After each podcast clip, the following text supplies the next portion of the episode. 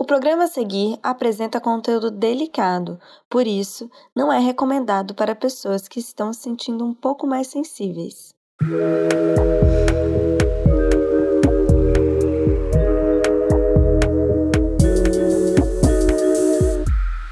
No mundo, a cada 40 segundos, uma pessoa se suicida e a cada ano cerca de 800 mil tiram a própria vida. Estamos falando de dados notificados e sem contar ainda o número maior de pessoas que tentam suicídio.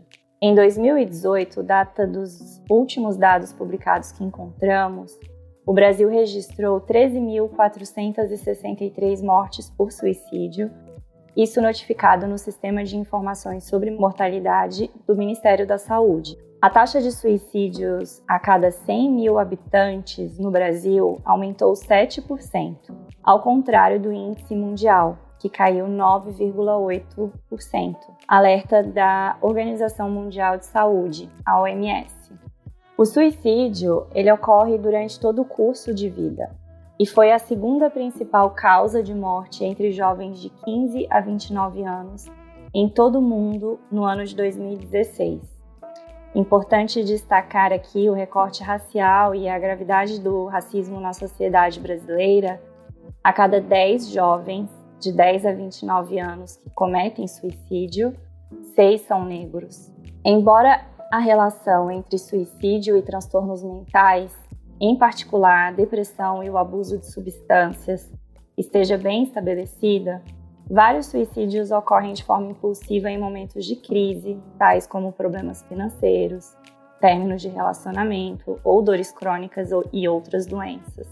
Além disso, o enfrentamento de conflitos, desastres, violências, abusos ou perdas e um senso de isolamento estão fortemente associados com o comportamento suicida. As taxas de suicídio também são mais elevadas em grupos vulneráveis que sofrem discriminação, como refugiados, imigrantes, indígenas, a população LGBTQIA, e pessoas privadas de liberdade.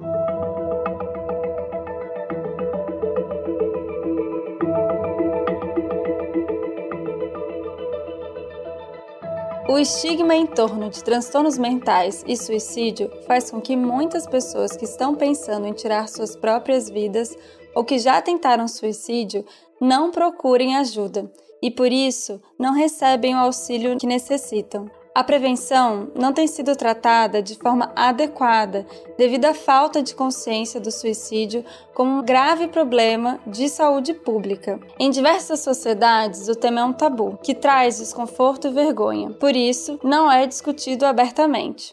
Sensibilizar a comunidade e quebrar o tabu são ações importantes para alcançar progressos na prevenção do suicídio. No Brasil, o CVV, Centro de Valorização da Vida, realiza apoio emocional e prevenção do suicídio, atendendo voluntariamente e gratuitamente todas as pessoas que querem e precisam conversar, sob total sigilo pelo telefone, basta discar 188, e-mail e chat 24 horas todos os dias. A campanha Setembro Amarelo foi criada no Brasil em 2015 pelo Centro de Valorização da Vida, pela Associação Brasileira de Psiquiatria e pelo Conselho Federal de Medicina.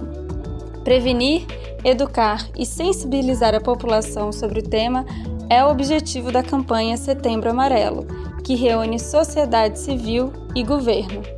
A Sociedade Brasileira de Psiquiatria alerta que a iniciativa se torna ainda mais importante nesse período de isolamento social, provocado pela Covid-19.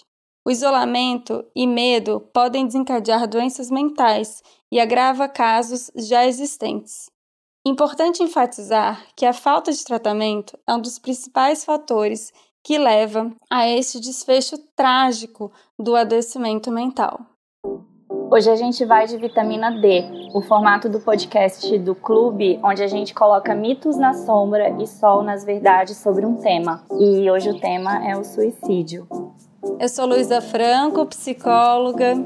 E eu sou a Tainá Lobo, psicóloga. E hoje a gente está muito feliz de receber no clube a Monique Varde Pinheiro, que além de colega de profissão, é também uma estudiosa do assunto. E se apresenta pra gente, Monique. Oi, meninas, tudo bom? Oi, Monique! Que legal poder estar aqui, que honra! Muito obrigada pelo convite. Ai, muito bom ter você, você aqui. Eu sou a Monique, eu sou psicóloga e eu atualmente moro em Manaus, no Amazonas, e eu sou psicóloga em consultório particular e trabalho na abordagem de terapia comportamental dialética, que é ah, também conhecida como DBT. Uhum. E eu tô uhum. super feliz de poder bater papo com vocês, conversar com esse assunto que acaba ficando muito próximo aí do meu trabalho, porque a terapia comportamental dialética, ela foi desenvolvida nos Estados Unidos, né? Com o principal objetivo de ajudar pessoas é, que eram diagnosticados com transtorno de personalidade borderline. Um uhum. transtorno que carrega bastante estigma, é bem complicado. Às vezes é difícil de diagnosticar e é difícil também de receber o diagnóstico. E dentro desse grupo de pessoas que recebem esse diagnóstico, eles existe um grande, um alto índice aí de comportamento suicida e bem como comportamentos autolesivos. Então, e a DBT hoje em dia ela é o tratamento que apresenta melhores resultados aí para ajudar pessoas que recebem esse diagnóstico. Então, eu tô super feliz de poder falar de um assunto que eu adoro, que é uhum. DBT, e poder ajudar esse problemão aí, que nem, nossa, todas essas informações que você falou, a gente vê que é um Sim. problema que cresce. E a gente está muito feliz de você estar tá aqui, vai ser ótimo desmistificar e pensar e discutir tudo isso. Vamos lá? Para os mitos e para as verdades? Bora! Vamos!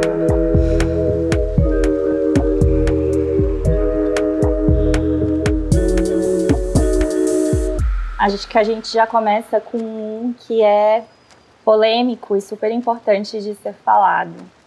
Então, primeiro deles, o suicídio é uma escolha. Tum, tum, tum, tum. É a pergunta de um milhão de dólares.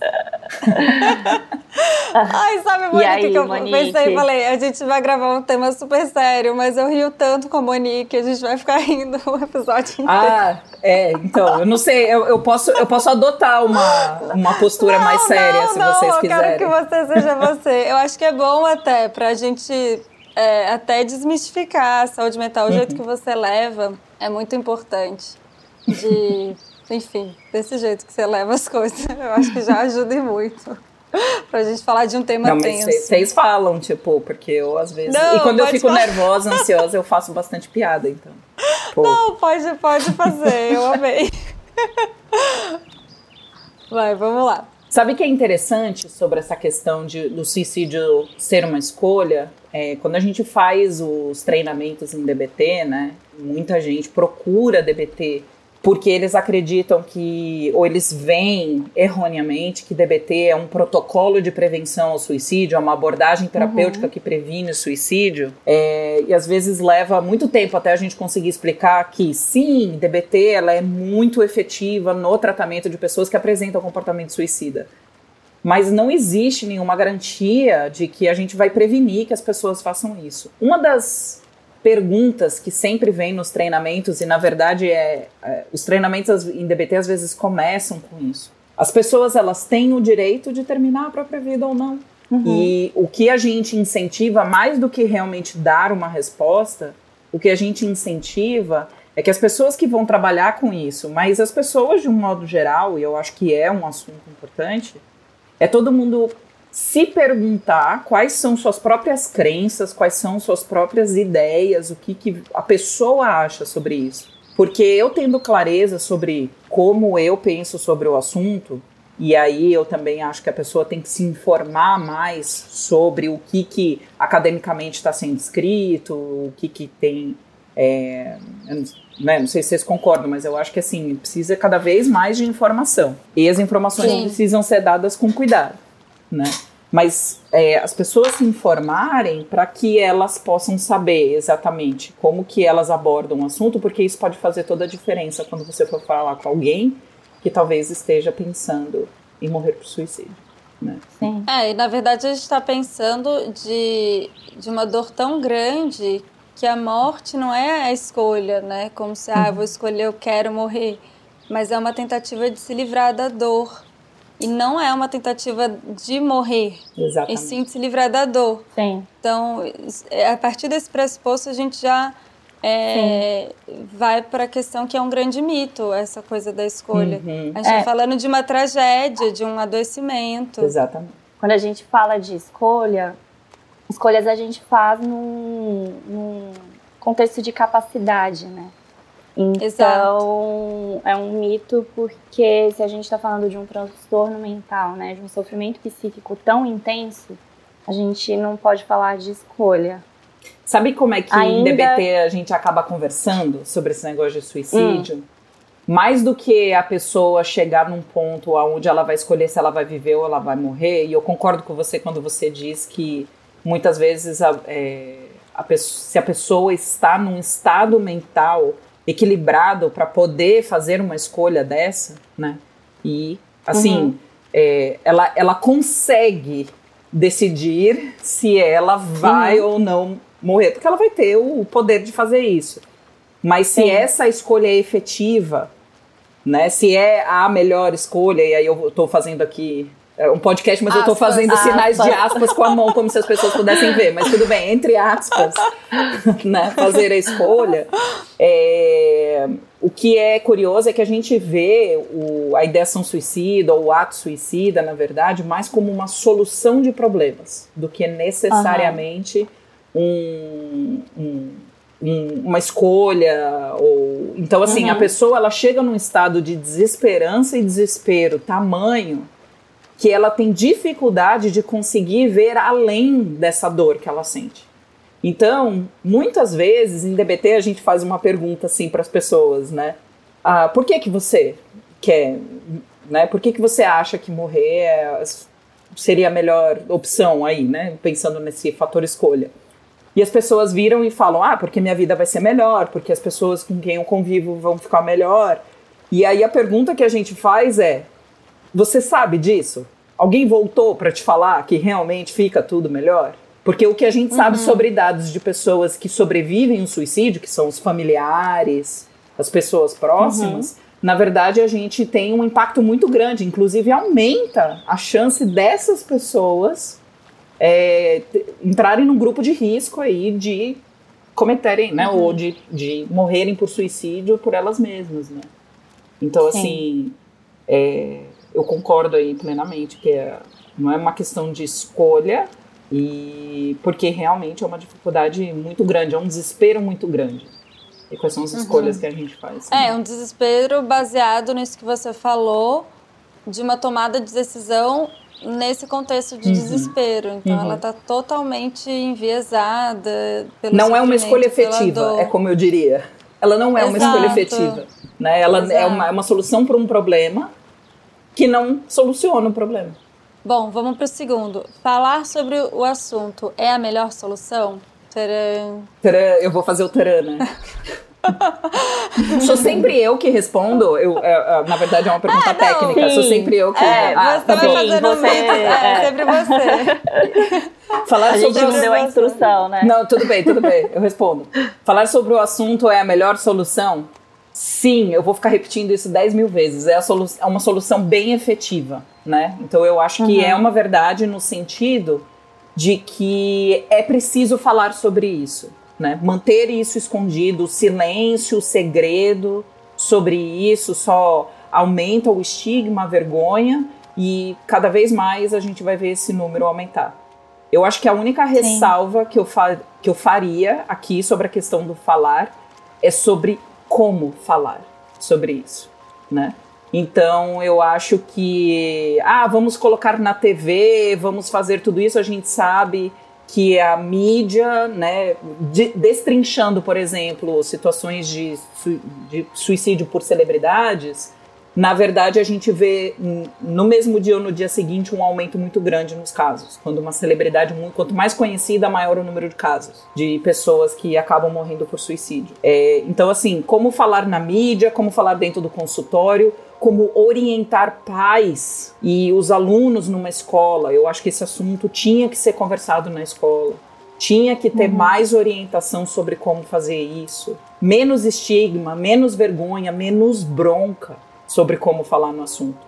Eu também tenho a impressão, ou pelo menos eu ouço muito no consultório, ah, a gente fala sobre o assunto, eu digo o quanto essa pessoa é egoísta, eu digo o quanto essa pessoa não está pensando nos outros, Sim. mas não é assim que eu quero que as pessoas falem sobre suicídio, né? Eu quero, eu acho que sim, falar é a melhor solução, é a solução para a pessoa, porque se uma pessoa está considerando isso, ela vai ter que falar para poder achar ajuda. Uhum, é, uhum. Eu, eu às vezes falo para os meus pacientes, eu falo, eu não sei ler mente. A minha bola de cristal ela quebrou, foi pro concerto e nunca mais voltou. Então, para eu conseguir poder te ajudar, eu preciso que você me diga o que está acontecendo, porque, né? Eu vou precisar dessas informações. Eu, eu sei que eu posso te ajudar, mas eu vou precisar que você me diga o que é que está acontecendo e o que, que você está pensando. Uhum. Eu só tenho uma ressalva um pouco nesse, nesse tema, é, com essa coisa da campanha do Setembro Amarelo. Uhum. Eu vejo que as pessoas falam sem se informar, sem. Sim. E aí fica uma coisa. Começam a surgir regras sobre os temas que não tem embasamento com, com o campo científico e esse é, um problemático. Eu acho super importante falar, acho importante o Setembro Amarelo, mas eu acho que a gente tem que tratar ele com um pouco mais de cuidado, mais no âmbito científico, que é o que a gente está tentando fazer aqui hoje. Eu acho que mais do que prevenção é conscientização sobre uhum. o suicídio, né? Sobre isso ser um problema, sobre existir aí maneiras de você conversar sobre o assunto. Ah, eu sei que meu filho está passando por isso, mas é muito difícil para eu falar sobre isso. Existem maneiras de você conseguir encontrar dentro, né, dentro do seu conforto, dentro da sua forma de falar, mas assim, se oriente, procure ajuda, né? Busque um profissional capacitado que vai poder te orientar para você poder conversar com seu filho, né? Eu acho que, que eu concordo plenamente aí, faz toda a diferença. Eu acho que a Setembro Amarelo ele é excelente, mas eu quero saber o que exatamente as pessoas vão dizer nesse Setembro Amarelo. Exato. Fica muito raso, né? Uhum. Fica só uma coisa de, ah, vamos falar sobre o Setembro Amarelo, mas não se fala. Uhum. Fica uma coisa só um a internet a gente vê isso, né? Só fica um post, ou porque a, acho que às vezes as pessoas sentem a obrigação de falar porque é importante, mas não, não, não tem uma delicadeza, um cuidado, atenção devida. Uhum. Só uma crítica mesmo. Tá, e o que, que você ia falar? Que eu acho que a gente. É importante fazer essa crítica sobre o como falar, mas também fiquei pensando o quanto o fato desse tema ser um tabu não é o que atrapalha né? A gente falar e já ter aprendido a falar sobre esse assunto. Até dia desses, até aquele caso do, da série é, 13 Razões, 13 razões por quê? Porque tem todo esse estigma de que não se pode falar sobre esse assunto, então precisa ser falado de forma óbvio, precisa ser falado de forma responsável, mas o fato de não poder falar sobre esse assunto também não nos educou a falar sobre esse assunto. Uhum. Então, agora, é, a campanha do Setembro Amarelo, falar é a melhor solução, é o slogan da campanha desse uhum. ano, né? Uhum.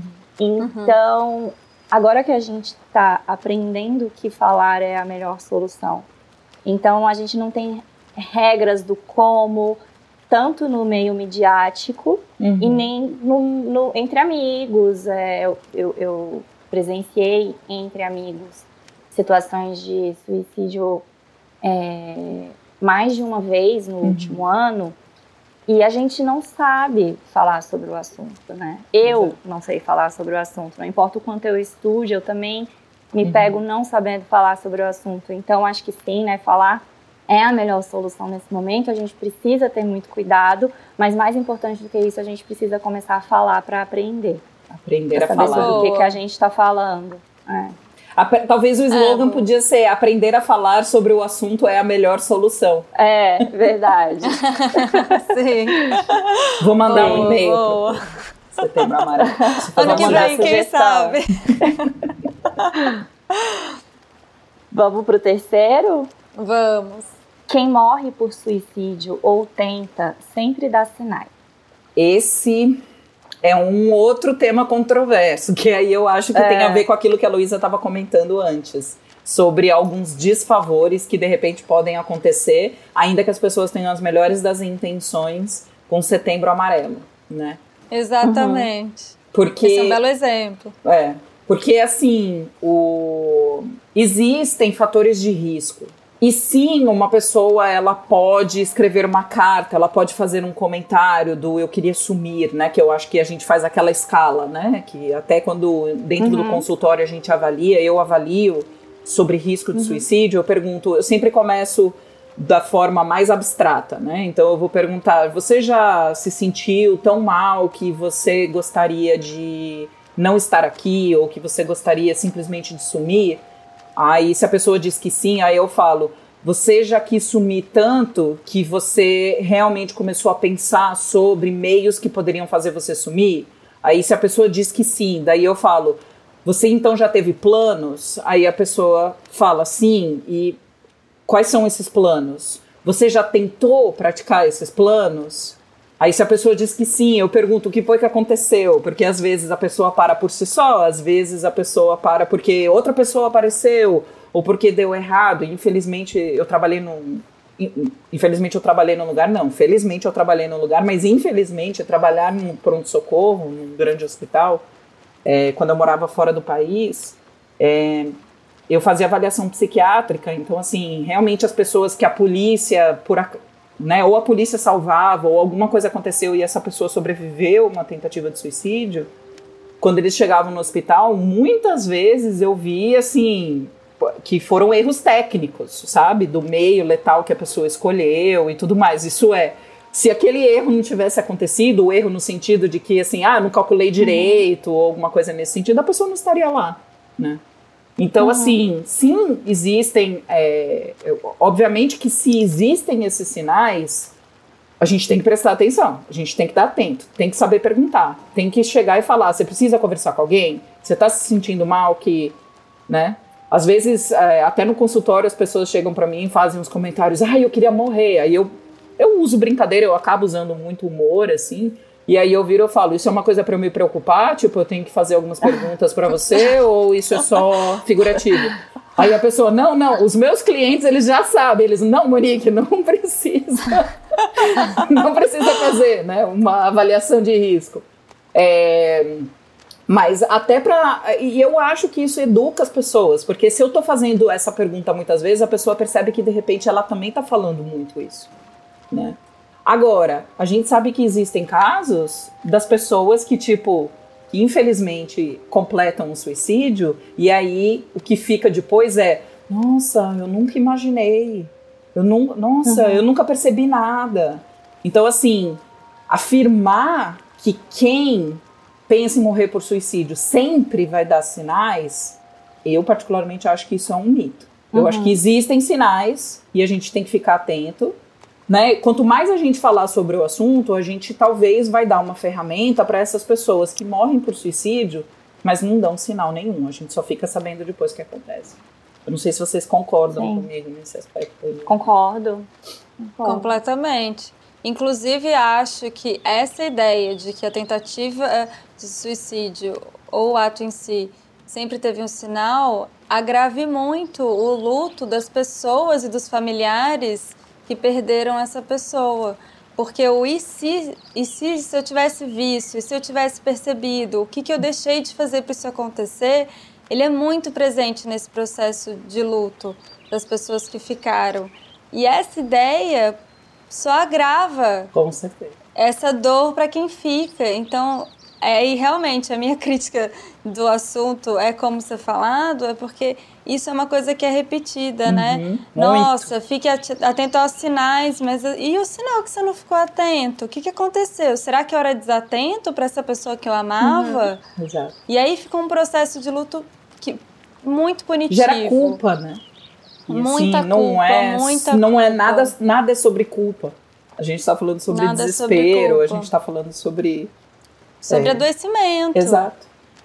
existe diferença entre pensamentos, ideação suicida e impulso suicida? Sim, sim, sim.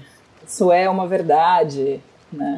Eu estava até falando aí que eu vou fazendo essa escala, justamente, né? Quando eu vou fazendo uhum. uma avaliação é, de risco de suicídio, eu vou justamente entrando nisso, porque o pensamento, é, honestamente, eu particularmente acredito, e se eu não me engano, eu acho que deve ter alguns estudos que mostram de que todo mundo, em algum momento na vida, teve ou uhum. vai ter um pensamento suicida, que é bem esse do tipo assim, nossa, eu tava com tanta vergonha, eu queria morrer, ou eu me senti tão, desde essa coisa mais é, corriqueira, até um momento de desespero, né? Eu consigo pensar no momento onde eu virei e eu falei, eu só queria sumir. E não era uma brincadeira ou uma piada. Eu realmente gostaria de poder estalar os dedos e não estar aqui, né?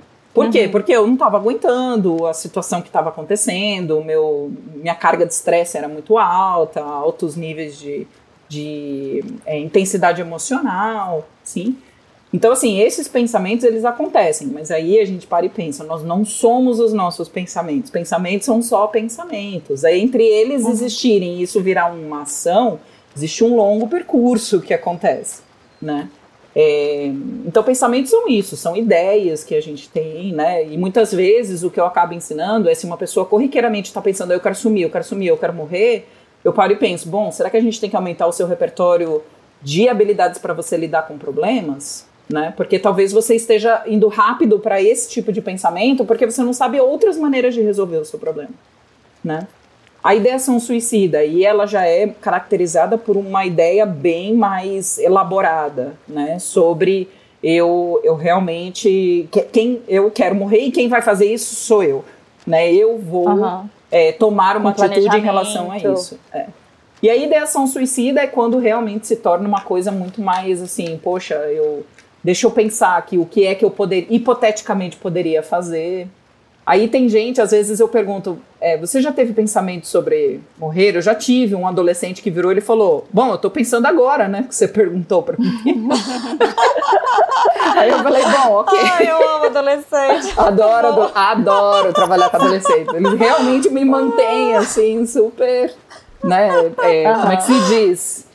É, antenada aí sobre o que eu falo, como uhum. eu falo, mas assim, realmente. Então, assim, aí as pessoas elas podem até falar, né? Ah, eu pensei nisso, é essa maneira que eu vou fazer. E aí a gente pergunta, né? Você.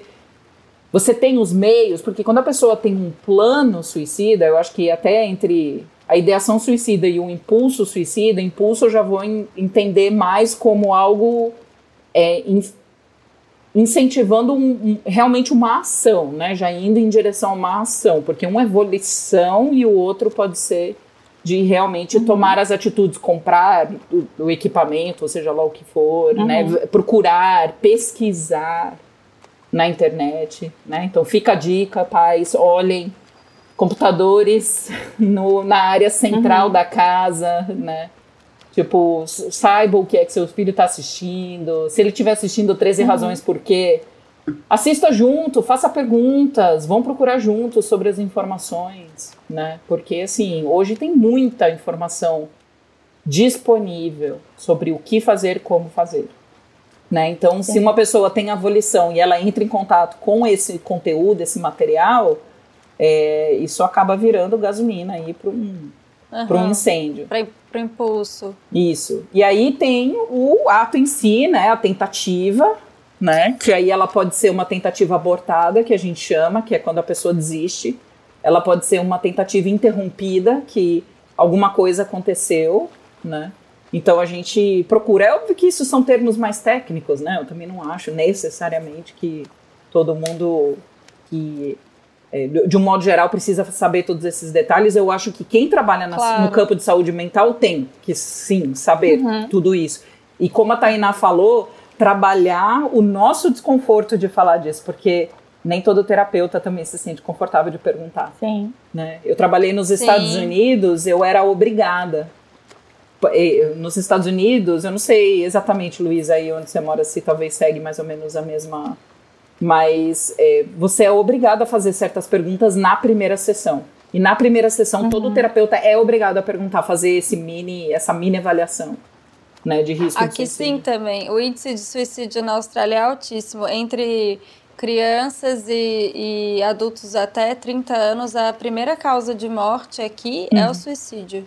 A primeira. Então, olha, O que, que é bem é bem chocante, né? uau, né? Sim. Nossa, eu fiquei É. surpresa agora com essa informação. É. Que coisa, né? A gente pensa que toda Austrália. Olha, eu sendo super julgadora. Todo mundo acha que todo australiano tá surfando, feliz da vida. E, enfim. Não pra é gente ver verdade. como os, es- Não é ver- os tabus, essas não tabus, como é que chama Sim. quando a gente tem essas ideias pré-formadas, né? Esses preconceitos mesmo, assim, que, Preconceitos, é. De que as Essas coisas vão ser desse idealizações. jeito. Idealizações, obrigada. Luísa, Eu mesma, eu mesma moro numa cidade que a praia dizem que não é tão boa. Apesar que tem praia, eu acho, ó, acho ok.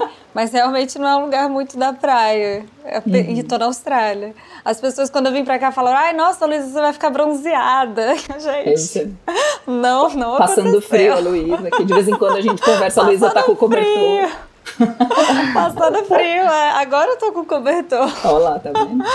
Mas enfim, mas isso pro suicídio também. É, quando eu vi essa estatística, eu fiquei bem chocada. Bem Desse alto índice, de ser a primeira causa. Uhum. Sim. Tem uma. O, o suicídio, ele, além de estar em todas as idades e faixas etárias, ele está também em todas. a gente tem, é, em todas a, os recortes de classe, né? Então acho que quando a gente fala. Nossa, por que, que eu fico impressionada de ser a primeira ca- causa na Austrália? Porque a gente pensa num país é, de primeiro mundo. Exato. E o suicídio tem taxas elevadas também em países de primeiro mundo, mas Sim. também tem taxas elevadas em países que têm um contexto de vulnerabilidade de classe mais, mais acentuado, né? Então, é realmente um problema de saúde pública e é um problema de saúde pública do mundo. Sem dúvida. Eu acho que se vocês até né, se permitir o espaço aqui, eu acho que tem um, um Uhum. outro mito que eu acrescento aqui nesse daqui, Acrescenta. que é sobre comportamentos autolesivos, né? Então, quando o, o- o corriqueiro aí, o, o que o pessoal chama de maneira coloquial aí de automutilação, né? Então eu acho que um dado importante aí de falar, que é sobre os mitos que estão envolvidos aí com essa, com essa questão desse, desse item que a gente está conversando de pensamento, ideação e tudo mais, é a associação direta que as pessoas fazem com comportamentos autolesivos, né?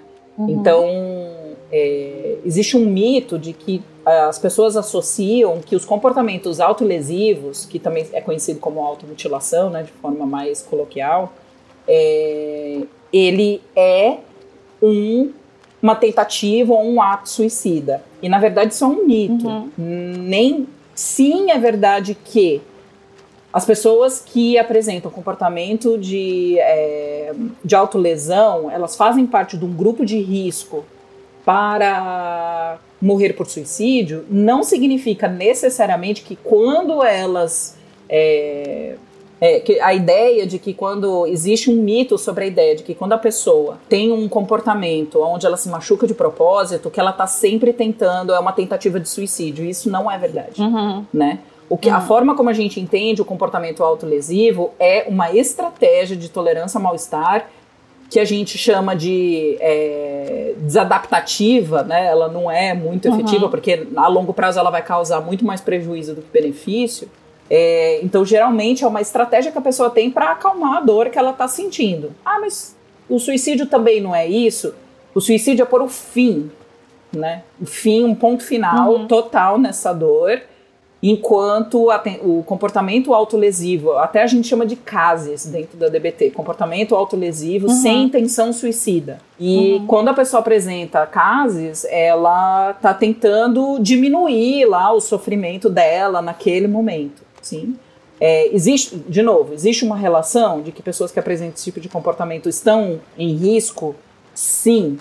Mas é tomar o cuidado para não achar que todo comportamento autolesivo é, é uma tentativa de suicídio. Isso leva. Aí, aí vem o efeito dominó. Porque se uma pessoa se machuca de propósito, aí vai num profissional, ou vai geralmente pro pronto-socorro, né? Na fim, no fim das contas. Uhum, aí, o profissional que está recebendo essa pessoa no pronto-socorro, vamos supor que não recebeu o tratamento e não sabe essa diferença. Aí vê isso como um comportamento, uma tentativa de suicídio e trata isso como um, um, uma tentativa uhum. de suicídio. Qual é a primeira coisa que às vezes as pessoas pensam em fazer quando tem esse tipo de problema? Ah, vamos internar, né? Uhum, isso é sim. outro dado científico de que a gente sabe que pessoas que têm muitas internações psiquiátricas aumentam o fator de risco para elas risco. morrerem por suicídio né? Então, uhum. olha só, acaba sendo um desfavor, né? Por causa desse efeito Exato. dominó. Ah, porque isso foi uma tentativa de suicídio, então a gente vai internar, porque é isso que a gente faz com as pessoas que é, tentam acabar com a própria vida. E, na verdade, a gente só está piorando a situação sem saber ensinar estratégias para essa pessoa que apareceu no pronto-socorro, que na verdade não está pensando em terminar a própria vida, mas ela precisa de estratégias uhum. para saber lidar com momentos de intensidade emocional altíssima. Uhum. Nossa, mas aí você entrou num caminho que eu vou abrir outro. tá parecendo é... computador, né? A gente vai abrindo um monte de é, janelinha. Exatamente. Né? Aqui é assim, às vezes eu falo, gente, vocês estão me entendendo? Eu tenho que voltar, porque eu tô indo. mas entrou para um caminho da, dessa, da capacitação dos profissionais da área de saúde em geral para tratar pessoas desse tema.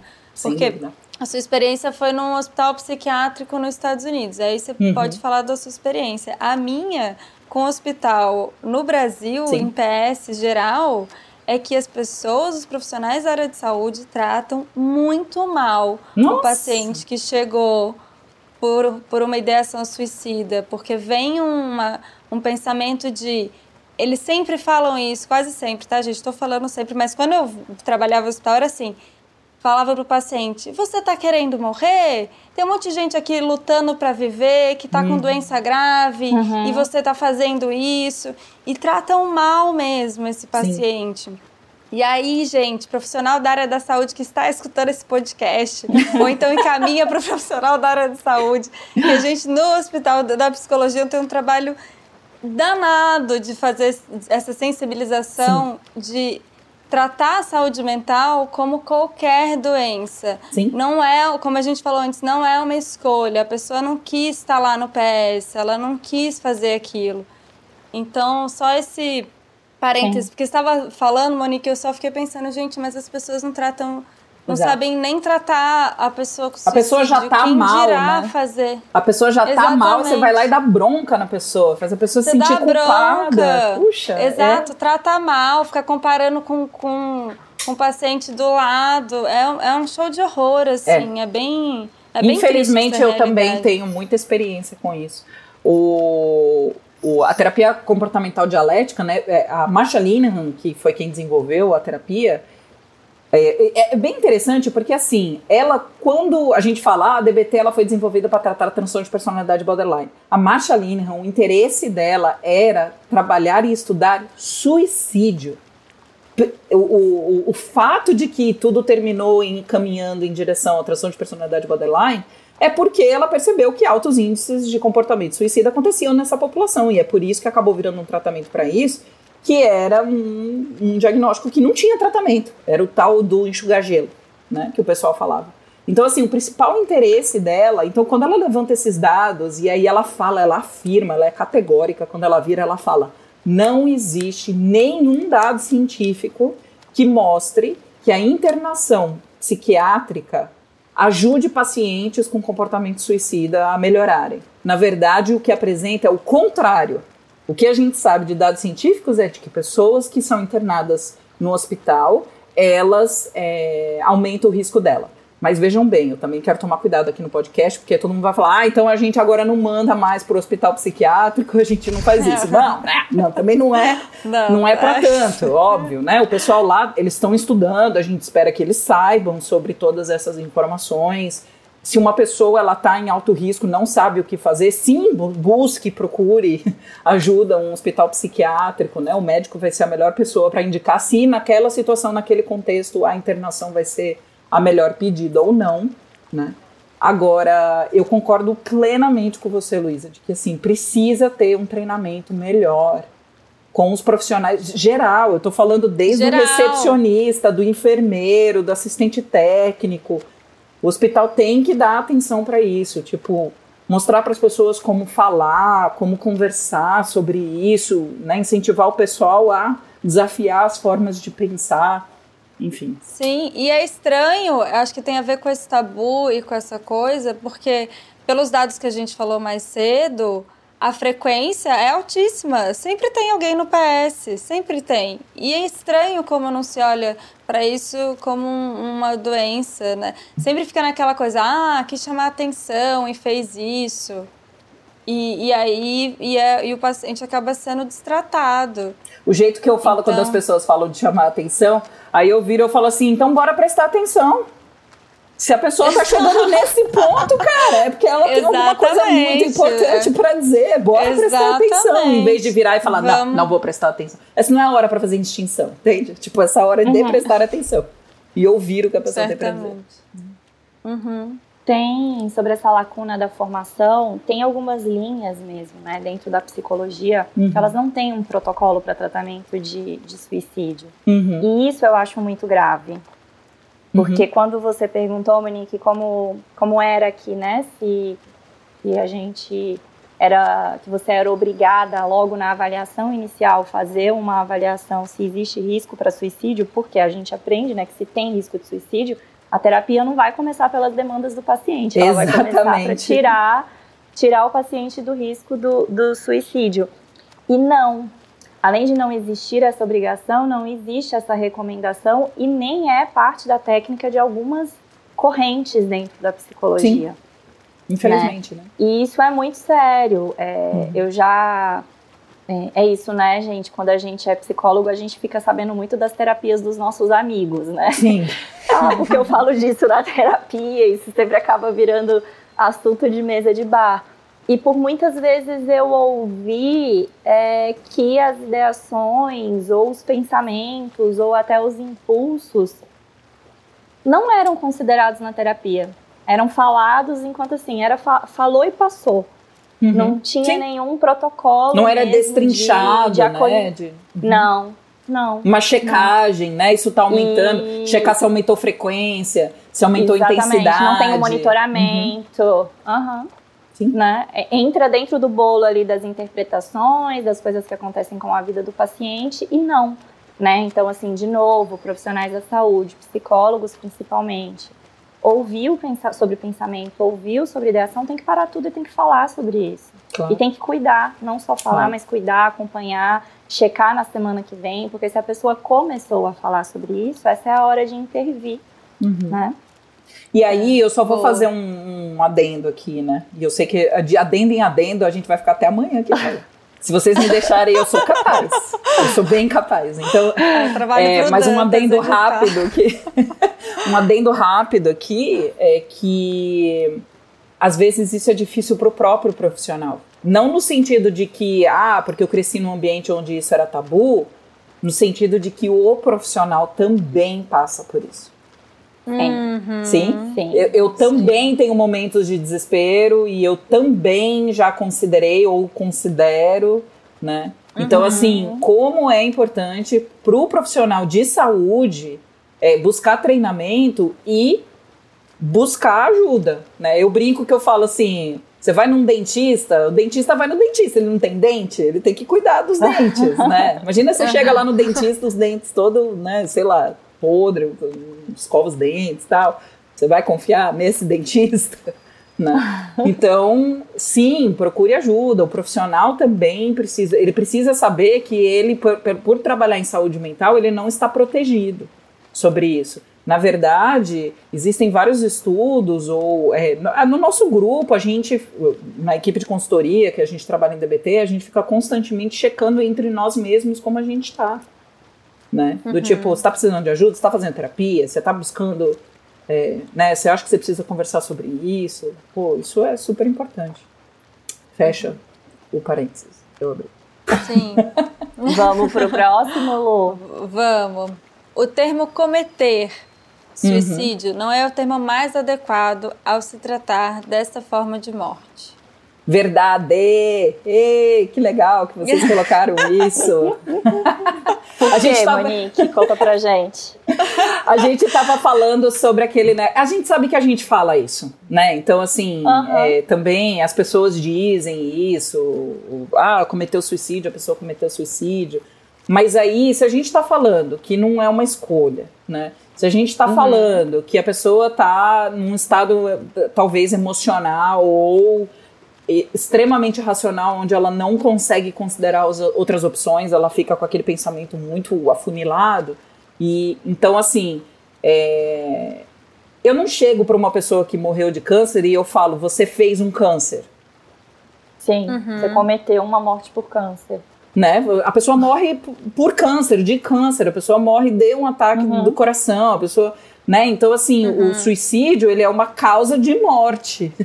Né? Então, uhum, assim, uhum. existe aí, o, é, mais recentemente, pelo menos foi, é, certamente foi uma novidade assim nos últimos, eu diria, cinco anos, de que uhum. a gente, quando fala sobre isso, de falar a pessoa morre por suicídio, ela tem intenção suicida, né? Ela uhum. tem a intenção de é, praticar um ato suicida. A gente tenta né, colocar de uhum. forma mais objetiva, porque senão cometer suicídio é que nem lá o, o, a, o profissional de saúde que recebe no pronto-socorro e fala: Não acredito uhum. que você fez isso com você mesmo. Você não pensou na sua mãe, não? Entende? Uhum. É, é, aquela coisa de jogar exato. uma culpa. Sim. A gente também fala cometer um crime. Uhum. Então fica nessa coisa, né? A gente usa muito, ah, Verdade, cometer um crime. Tem um tom então, negativo. Cometer, né? é, com tom negativo. É. Então, cometer é uma. A gente pode dizer que tem uma conotação de responsabilização negativa. Sim. Né? Boa, que A gente nunca usa Gostei. cometer para falar que a pessoa fez alguma coisa que a gente acha legal. Uhum. Né? Uhum. Ah, você Parece que tem uma, uma coisa festa. meio maquiavélica atrás, né? Você fala, é, a pessoa cometeu sim, e tal. E ainda que, enfim, o ato pode ter um planejamento, poxa, o nível de sofrimento é gigantesco, né? Tem nada de maquiavélico nisso. De desespero, sim. sim. Né? Então, morrer sim. por suicídio. Sim. sim. Vamos pro próximo? Bora. Vamos. Depressão é a principal causa.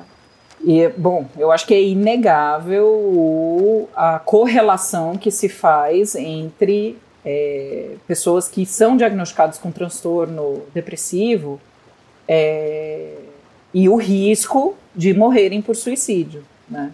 Então, assim, aí existe a gente falar estatisticamente, porque daí a gente está falando de dados que foram coletados dentro de um né, de todo um protocolo rigoroso de pesquisa e tal. Então, assim, sim, existe uma relação muito grande e, e eu acho que até está nos dados da Organização Mundial de Saúde sobre a uhum. depressão uhum. ser um, um, dos principais ou principal fator aí. É, mas as pessoas também morrem por suicídio por outros, com outros diagnósticos. Né? Uhum. É altíssimo o índice com pessoas é, que são diagnosticadas com ansiedade. Sim. Né? Uhum. Acho que é importante falar também do alcoolismo Sem né? e abuso de substâncias, né? Muito. Jogos compulsivos também. Sim. Porque Sim. a pessoa entra numa situação é, financeira. Transtornos alimentares. Transtornos alimentares. Uhum. Sim. Abuso, gente o fato do, do ter sofrido já um abuso, Trauma, seja né? psicológico, uhum. seja sexual, traumas, também são fatores de risco. Nossa, transtorno do estresse pós-traumático. Eu imagino que ia ficar tudo ali, Sim. tudo um do ladinho do outro, assim. Né? A gente está falando uhum. de variações muito pequenas de outros transtornos. A gente sabe que existem comorbidades, né? As pessoas uhum. elas podem ter o transtorno do estresse pós-traumático e depressão, né? É, uhum. Vem aquela discussão, né, sobre a gente usa o DSM ou não para identificar uhum. as coisas. Eu gosto de pensar, eu não sou nem do time que coloca o DSM no altar e eu também não queimo o DSM. Eu penso ah, no DSM como também. um guia. Né? Um guia, então, assim, super importante. Uma pessoa chega sim. no meu consultório, ela, né, eu acho que são cinco, se eu não me engano, são cinco é, critérios para você poder diagnosticar alguém com depressão. Acho que a pessoa tem que ter cinco. Eu sei que transtorno de personalidade borderline são nove. E aí é. você, você, chega e você fala, é, aí a pessoa apresenta quatro. Você vai dizer para a pessoa que está no seu consultório que ela não tem depressão? Ou você não vai considerar um tratamento que é efetivo para depressão uhum. para essa pessoa, porque ela só tinha quatro sintomas e não cinco. Né? Então é óbvio que eu vou, eu vou usar o DSM como um guia. Agora, se eu estiver fazendo pesquisa Né? Aí sim, a pessoa vai ter que ter cinco critérios. Se a pessoa tiver quatro, ela não vai fazer parte da minha amostra. Uhum. Né? Uhum. Então, assim. Você... critério. Exatamente. Então a gente vai usar é, essas informações. É, então, assim, tem comorbidades, a pessoa vai ter né, aspectos depressivos, ela isso pode estar acontecendo, mas eu, eu acho que o alerta aqui é para as pessoas falarem assim: ah, não, essa pessoa ela não apresenta sintomas de depressão, então eu nem vou entrar nesse. Eu não vou fazer a pergunta, entende? Eu não vou uhum. considerar. Eu acho que assim, se a pessoa. Se a gente está falando de saúde mental, a pessoa vê, independente do diagnóstico dela, pergunte. Você já pensou nisso? Uhum. Já considerou? Já fez alguma coisa? Uhum. Uhum. E também entra o fator ambiental que a gente estava conversando claro. antes de começar a gravar. Uhum. Por exemplo, da comunidade LGBT, da, das pessoas transexuais, que tem um índice altíssimo, 12 vezes maior é, do que uma pessoa hétero e cis. Sim. Então, também tem a questão da violência, né, que as pessoas sofrem ambiental e não necessariamente tem um quadro depressivo, mas elas sofrem tanta violência da sociedade que acabam Uhum. É, cometendo. Olha eu falando cometendo. Mas é, mas a gente fala. Eu acho que, né, tem que, aquela, aquela flexibilidade Sim. da gente saber que, que uhum. a gente fala, as pessoas Sim. falam corriqueiramente. E Exato. É, é, eu acho que é só a gente tomar o cuidado, eu acho que a, a coisa, né? Ou pelo menos eu fico pensando em falar isso, que é mais sobre a gente tomar o cuidado de não, na hora de falar algo assim, não dar aquela ideia de que a pessoa é culpada. Negativa. Que... Exato. Uhum. De Exato. Mas aí, voltando a mais sobre isso, né? E só um parêntese, gente, para quem está escutando a gente, não sabe, DSM é uma classificação uhum. de, de saúde, então é uma coisa mais do, das pessoas técnicas mesmo, é disso que a gente está falando, é um norteador para diagnóstico. Boa. Quem nunca ouviu falar nessa sigla, DSM é um, uma classificação. Então, é, resumindo, esse é, é, não, não dá para a gente falar eu fico muito pensando que saúde mental é tão, é tão negligenciada e às vezes a gente nem sabe, é, poucas pessoas no Brasil têm acesso, na realidade, à saúde uhum. mental. Então a gente nem sabe também, estatisticamente, quantas pessoas têm depressão, quantas pessoas têm ansiedade. A gente, é, esses números são tão baixos fica muito difícil a gente colocar apenas numa causa, uhum. que seria a depressão. O suicídio, ele é de fato uma questão multifatorial e ele também ainda é, é muito nebuloso até para gente. Então, colocar Sim. só na depressão, e é isso, e é importante esse item porque ah, a pessoa ansiosa, ela não vai ter ideação em impulso suicida? Vai sim. A pessoa uhum. às vezes não, é, não tem ansiedade, não tem depressão, mas é uma pessoa que está passando pelo processo de transição de gênero e está sofrendo violência por isso. Abuso sexual, como a, a Thay mencionou. Então, são vários fatores que levam a isso. Uhum. Então não dá só para deixar nessa conta. Desespero é o principal causa. Uhum. Boa, boa. Desespero e sofrimento é a principal causa. De onde Sim. vem. Todo suicídio poderia ser evitado? Nossa, eu acho essa verdade. Ainda bem que você falou alguma coisa, porque eu, eu tô. Eu... A cada pergunta eu, eu tenho 15 verdade. minutos de coisa para dizer. É, eu nem vou responder, é só um, um, uma impressão que essa máxima sobre o suicídio me causa. Uhum. Falar que todo suicídio pode ser evitado é muito cruel para os sobreviventes do suicídio. Porque se ele acho. poderia ter sido evitado, eu que fiquei aqui, co como é que eu não evitei? Uhum. Uhum. Onde foi que eu errei? Uhum. Então, assim, essa é uma frase né, da, da OMS. Sim que é todo suicídio poderia ter sido evitado. Mas eu acho que ela Te incomoda? Me incomoda muito. essa frase também. Me incomoda, me causam, me causam. Porra, se poderia ter sido evitado, todo mundo falhou, então, né? Sim. E não é uma falha individual, é uma falha coletiva. Então Exato. eu acho que quando eles falam que todo é, suicídio poderia ter sido evitado, se todas essas questões que a gente falou no item anterior, tanto de transtornos mentais quanto de vulnerabilidades sociais uhum. fossem garantidas coletivamente. Exato. Aí sim, uhum, aí sim claro. a gente estava falando dele ser evitado, né? Mas eu, sim, Monique. Eu acho que tudo é. Então, assim, a resposta é: segundo a Organização Mundial de Saúde, sim. Mas eu uhum. também acho que a intenção deles é boa, no sentido de que há coisas a serem feitas, ou pelo menos é assim que eu entendo uhum. quando eles falam todo suicídio poderia ser evitado. É, existem coisas para serem feitas, em vez de virar e falar assim, ah, não tem o que fazer, entende? Uhum. É, a gente nunca vai uhum. saber. Eu lembro que na faculdade eu tive um professor que chegou e falou assim: os, a frase do professor, hein? É, as, os verdadeiros suicidas estão mortos. Que Aí eu fiquei. Oi? eu lembro que eu fiquei, como? Eu, olha que eu tava longe de DBT, eu nem sabia nada disso, de tipo, eu tava ali, estudante. Que e absurdo. aí eu falei, cara, enfim.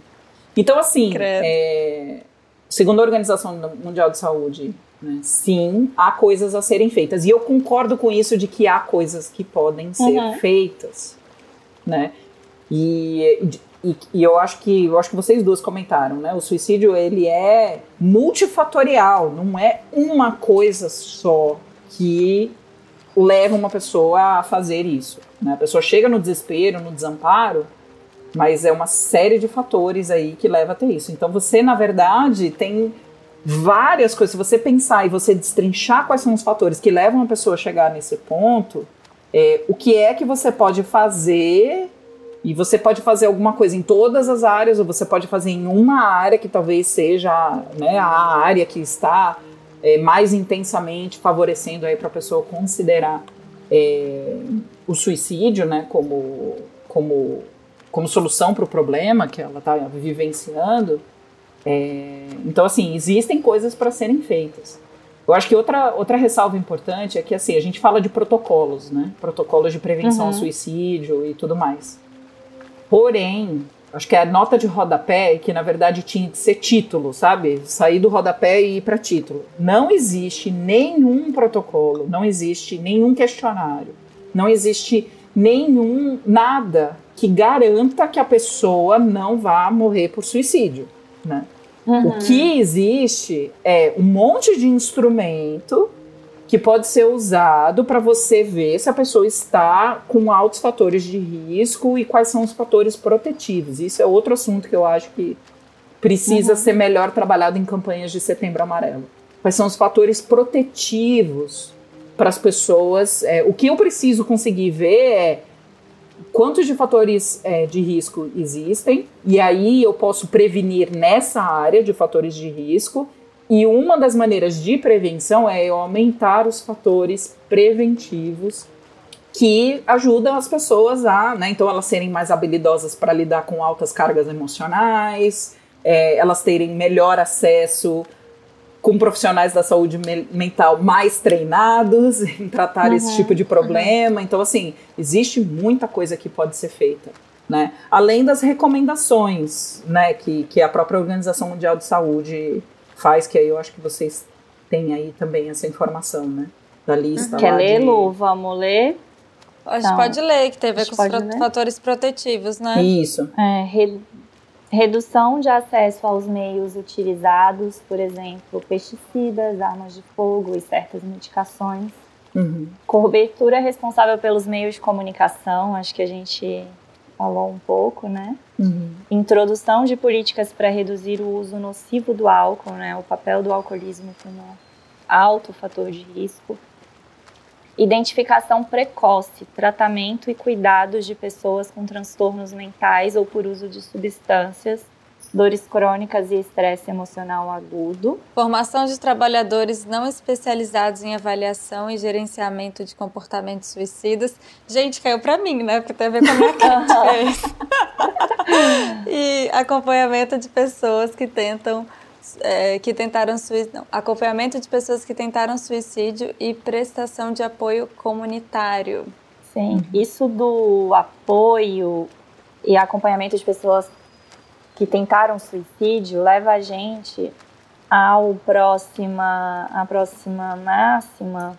O fator de risco mais relevante para o suicídio é a tentativa anterior. Isso é um fator de risco que a gente considera. É, obviamente que não é o único né, fator relevante, mas é, pessoas que tiveram tentativas anteriores, elas estão em mais risco de completar uhum. o suicídio. Isso é outra coisa que a gente fala, né? A pessoa.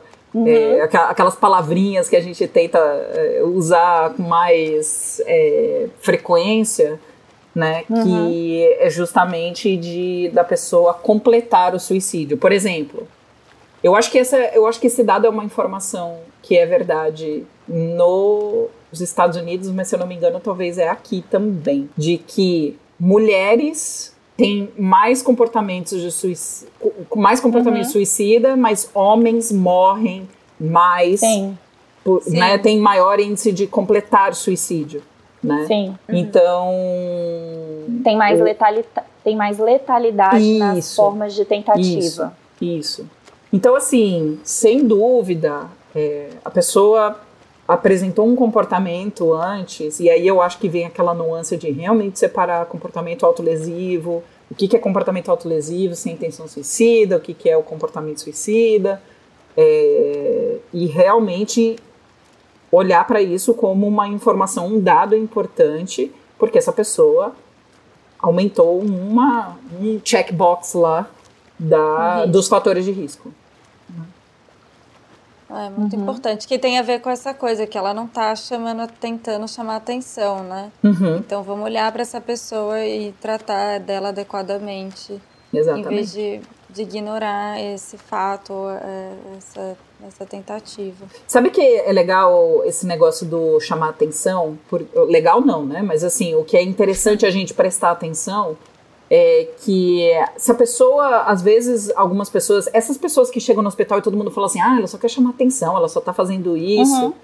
É, na DBT a gente fala muito sobre ambientes invalidantes, né? Então assim, não é uma uhum, questão de uhum. não é uma questão de culpar o ambiente pela coisa que está acontecendo, mas se a gente pensar naquela questão multifatorial do, do, dos comportamentos uhum. humanos, né? Será que o ambiente é, não está contribuindo em não prestar atenção, porque na hora que eu chego eu falo assim, ah, ela só está fazendo isso para chamar atenção, e se essa pessoa está precisando chegar nesse ponto para ela ser ouvida ou para ela ser entendida, talvez a gente precise agir nesse Dá ambiente para ensinar eles a falar, olha, vamos tentar prestar atenção no sofrimento dela ou no que está acontecendo com uhum. ela, sem ela precisar recorrer a esse tipo de, de comportamento, né, para poder ser ouvida. Exato. É, e eu acho que isso também é, é bem interessante, assim, da gente parar e pensar. É que nem eu falo, tá? Uhum. tá quer chamar atenção? Então bora prestar atenção.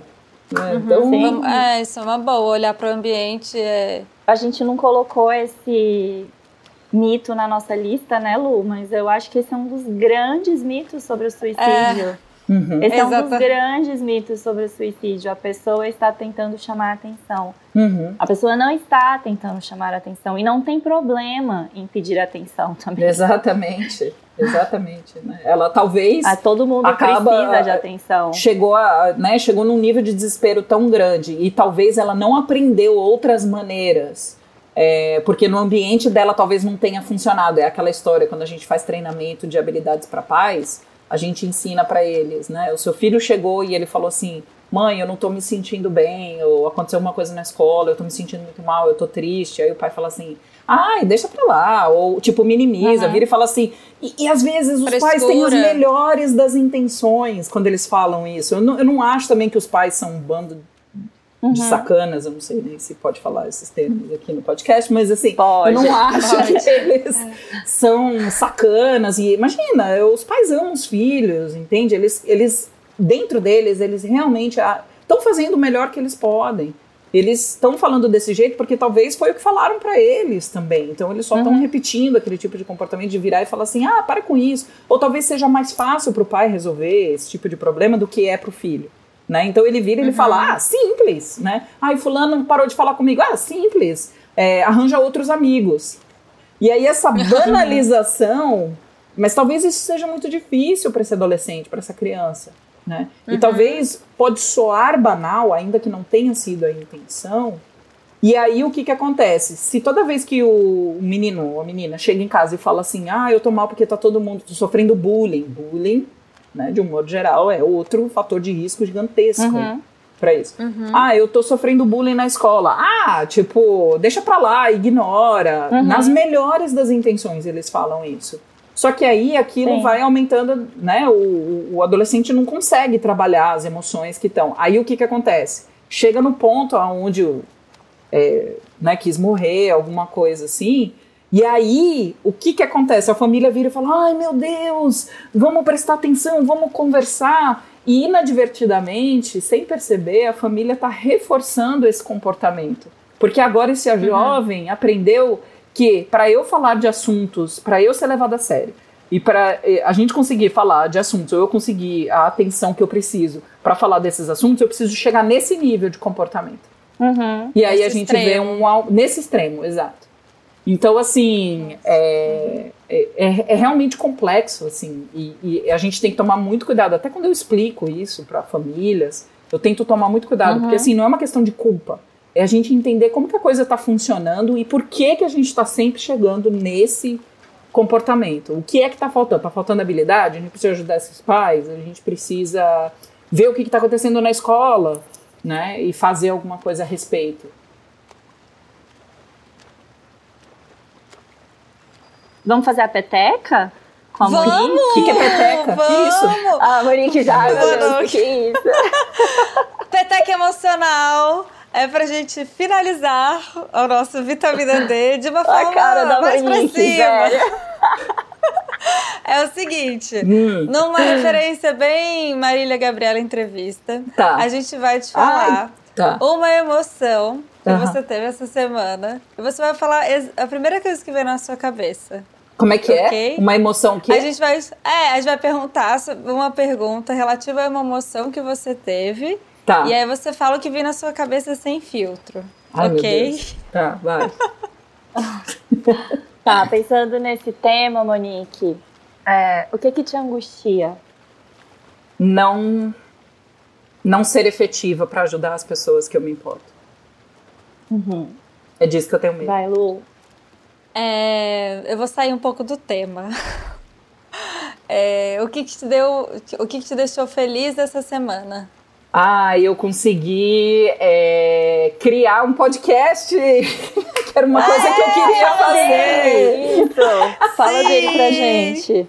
Gente, a Monique acabou, a gente convidou ela pra participar e ela falou, Luiz, eu não acredito, porque eu acabei de criar um podcast. Eu falei, maravilhoso, você divulga lá no Clube Sentimental. Então, Ai, divulga seu podcast. Conta pra amei.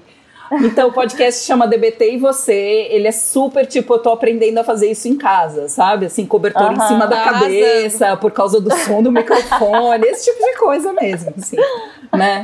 Mas... Cobertor em Manaus, em cima da cabeça, Monique. Exato. Vocês imaginam, já tá todo mundo imaginando.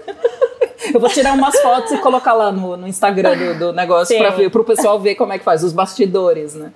Mas, é, enfim, eu, eu já tava com essa ideia né, na cabeça, eu acompanho muito podcast. Eu levei muito tempo para entrar no mundo de podcasts, e aí eu, quando entrei, eu sou meio viciada, assim, porque é muito legal. Uhum. E aí eu tava com essa ideia, e aí eu tava pesquisando, eu já tinha feito, né, cronograma com os assuntos e tal, o que, que ia acontecer quando a Luísa mandou esse convite. Eu falei, ai, vou tirar todas as minhas dúvidas. E enfim, e essa semana eu decidi fazer uma ação oposta, que é uma habilidade de DBT, de quando a gente tem vergonha, a gente quer ficar escondidinho, não fazer nada, e na verdade eu virei e falei, vai Monique, porque isso me aproxima é, de algo que é muito importante para mim, que é levar informação para as pessoas de forma bem é, leve no sentido de que assim, o meu objetivo com o podcast é de que todo mundo possa entender, né? Eu não quero falar para um, pra um grupo. Eu acho que também eu entendo aqui, pelo menos o papo com vocês pareceu relativamente É. igual. A gente quer Uhum. que qualquer pessoa possa ouvir e entender sobre o que a gente está falando Sim. né? Então, assim, isso me deixou. Ai, eu fiquei sem dormir, mas eu fiquei sem dormir porque eu tava empolgada, sabe? Quando você não consegue dormir de empolgação pensando. Eu falei, Sim. eu quero gravar cinco, cinco episódios. E o DBT e você, ele já tá disponível? Ele Tá tá, Spotify. disponível, tá no Spotify. Ah, então eu sei tá, que, tá porque parece que leva um Spotify. tempinho para as outras plataformas darem um retorno Sim. sobre. Sim. E me Sobre e tem divulgar. um arroba? Não, O Instagram, DBT não. você. No Instagram Não, é DBT e você, também tem um Instagram. E também provavelmente a gente vai incluir, é porque é novo, né? Mas a gente vai incluir no Instagram do, da DBT Amazônia. A DBT Amazônia é um, é uma empresa que eu e a Carolina Ferreira, que é minha amiga, sócia aqui, a gente trabalha com DBT aqui. O nosso objetivo uhum. é expandir na região amazônica a, uhum. o, o, o, tratamento, né? E aí a gente faz capacitação, a gente faz, a gente tem trabalho em clínica e capacitação. E, enfim, vai ter provavelmente o link lá também no Instagram da DBT Amazônia. Ah, legal. Ah, legal. Muito bom. Tá, mais uma então. Vai. Como que você sente raiva, Monique? Eu choro. Ai, igual eu! eu não sei, porque assim, como que eu sinto raiva? Eu, eu acho que eu sinto igual as outras pessoas, né? Sentir, ela vai. É raiva, é raiva. Uhum. Raiva comunica que alguém está rompendo um limite meu, uhum. é, que um valor meu está sendo é, é, invadido ou rompido, alguém, ou que existe uma injustiça. Alguém está fazendo algo que não deveria. Exatamente, existe alguma injustiça, alguma coisa assim, para mim ou para alguém que é importante. Essa é a informação da raiva. Então eu ela, né, eu sinto como qualquer outra pessoa. E sim, terapeutas têm raiva. né? Muita. Muita raiva. E aí, é, agora como eu expresso raiva, eu choro. E eu fui fazer terapia, uhum. olha só, vou, vou, contar a piadinha aqui. Piadinha não, né? Mas é, é, porque é verdade. Eu fui na terapia, eu já era terapeuta, tá? Já, já trabalhava com isso, já fazia um. Já, eu tenho duas uhum. décadas de, de trabalhar no, no, saúde mental. Fui na terapia e cheguei pra terapeuta e falei: eu quero parar de chorar quando eu tenho raiva. Porque eu começo a achar que eu sou fraca, eu, as pessoas uhum. às vezes viram para mim e falam: Nossa, que descontrole emocional. Tipo, você não é psicóloga? E, cara, uhum. isso é assim, né? E pessoas da minha família, também conhecidas como a minha mãe, que sabem apertar os meus botões, elas né, me conhecem desde que eu nasci, elas sabem o que dizer, o que falar, como a maioria das mães, né? Uhum. E aí me, me desestrutura, assim. E aí eu fui na terapia e eu falei, eu quero parar de chorar, o que, que eu tenho que fazer? Aí levou algumas uhum. sessões uhum. até a minha terapeuta, amo ela de paixão, chegou para mim e falou, Monique, você é uma pessoa que chora quando tem raiva. Tipo, é eu também sou com Monique. Vamos fazer bem. parte desse clube. Eu choro. A Thay já me fez essa pergunta na Petec Emocional. E eu falei também, eu choro. E concordo com você, parece que a gente está passando um sinal diferente do que a exato, gente quer passar, né? Exato. Que a pessoa fica, ah, mas ela tá chorando, o que que foi, tadinha? Você fica, não, tadinha nada. Tadinha nada. aí eu falo pro meu marido, aí quando eu comecei a trabalhar, que aí eu percebi, eu saquei que a terapeuta falou, e tem tudo a ver com a minha, né, com a minha abordagem também, Sim. é de que eu tenho que aceitar, que é assim que eu expresso horas. E, tipo, é, é, eu preciso saber isso. Né? Eu não preciso mudar isso, eu preciso saber isso. É, uhum. e, e tem muito poder, porque eu arriscaria até dizer que eu acho que hoje em dia muito mais precisa acontecer para eu atingir o ponto onde eu começo a chorar quando eu tô com raiva. Eu acho que o fato uhum. de eu uhum. aceitar e parar de lutar, ah, eu não posso chorar, eu vou chorar, eu não quero chorar, sabe? Eu já tô com raiva, eu sinto a raiva subir, eu já começo, não vai chorar, hein, Monique? Olha lá, não vai chorar, hein? Não vai chorar. Quando eu parei de fazer isso, parece que eu demora mais para eu começar a chorar. Mas eu também uhum. não quero dizer para as pessoas que eu não quero dar a ideia errada de que eu estou controlando. É porque eu realmente uhum. let it go, sabe? Frozen assim, let it go. Se chorar, chorou. Aí meu papo com meu marido é assim: tá bom, eu vou falar de um negócio agora, mas aí você presta atenção no que eu tô dizendo e não como eu tô dizendo, tá bom? É assim que começa quando eu tô com raiva, eu falo assim, não olha pra mim, presta atenção no que eu vou falar. E aí, e aí vai. Ai, maravilhoso. funciona. É o que funciona. Então se vocês me verem chorando por aí, pode ser só que eu estou com muita raiva. Pode ser tá só bom. raiva. Tá bom. Então tá, gente. Esse foi a Vitamina D. Foi muito bom ter a Monique aqui. Obrigada, é, obrigada. Quem... Obrigada, Monique. Obrigada, quem queridas. Adorei. Obrigado, obrigado. Quando vocês quiserem passar mais cinco horas falando um podcast, vocês me chamam. Ah. Eu super Ai, top. Quer, vai te chamar sempre. Agora vocês vão lá no nosso, porque eu quero Sim, enfim, chama, fazer chama, um troca-troca de chama, podcasts. Vamos, vamos fazer, nessa. vamos sim. Obrigado, queridas. Obrigado mesmo. Quem quiser seguir a gente no Instagram, o nosso arroba é o Clube Sentimental. Lá tem muito psicoeducação também. E é isso, a gente se vê. Até o próximo. Beijo, Thay. Beijo. Beijo, gente. Beijo. Tchau, tchau.